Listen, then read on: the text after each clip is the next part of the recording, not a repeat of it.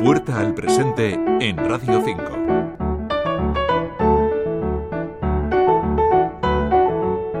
Todos hemos escuchado noticias como esta. En esta cita sobre turismo espacial y subacuático, SUTUS 2022, hay un nombre que no podía faltar.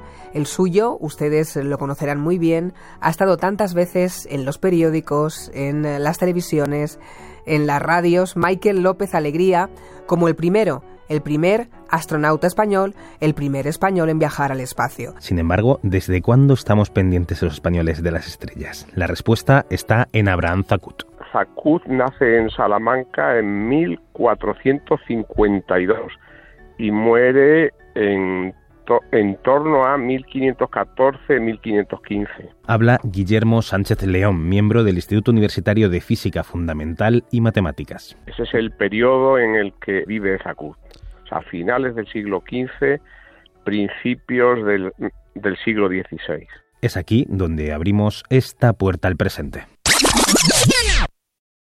El ser humano, desde que pudo establecerse en un territorio, admiró y estudió los cielos. No obstante, los primeros en ofrecer literatura al respecto son los griegos. A los griegos le debemos el origen de la astronomía científica, pues a ellos le debemos empezar a sistematizar la observación del cielo. Además, en esta sociedad, la astrología iba ligada a la medicina. Desde el inicio, desde el inicio de la astronomía se estableció una relación entre los cielos y los hombres y se creó la astrología, que es la que relaciona los movimientos de los cielos con la vida de los hombres y para eso pues ellos decían dice bueno si las cosechas eh, siguen ciclos anuales que tienen que ver con los movimientos del sol eh, por qué no va eso a influir también sobre los hombres incluso influye en lo que ahora entendemos como horóscopo. Hoy sabemos que es totalmente esotérico y científico, pero en ese momento pues Claudio Ptolomeo pues,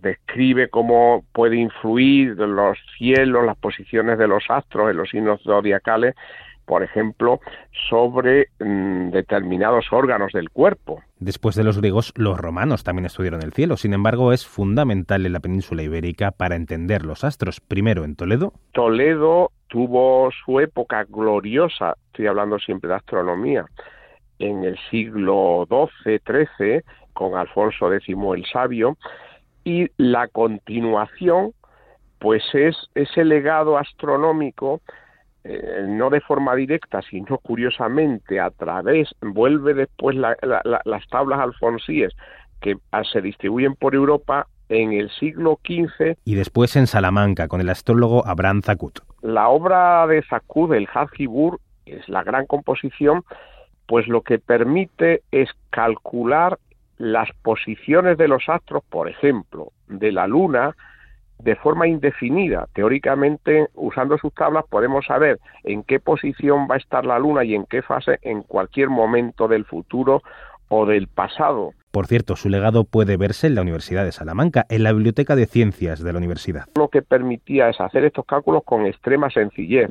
Es casi, cuando no había computadores, pues hacerlo a base de tablas, y sus tablas son especialmente eh, eficaces. De esta manera podemos saber cuándo se producen noticias como esta. Faltan pocas horas para que se pueda observar en el cielo uno de los fenómenos astronómicos más esperados, la superluna, en la que nuestro satélite va a aparecer más grande de lo habitual, que este año coincide con un eclipse lunar total.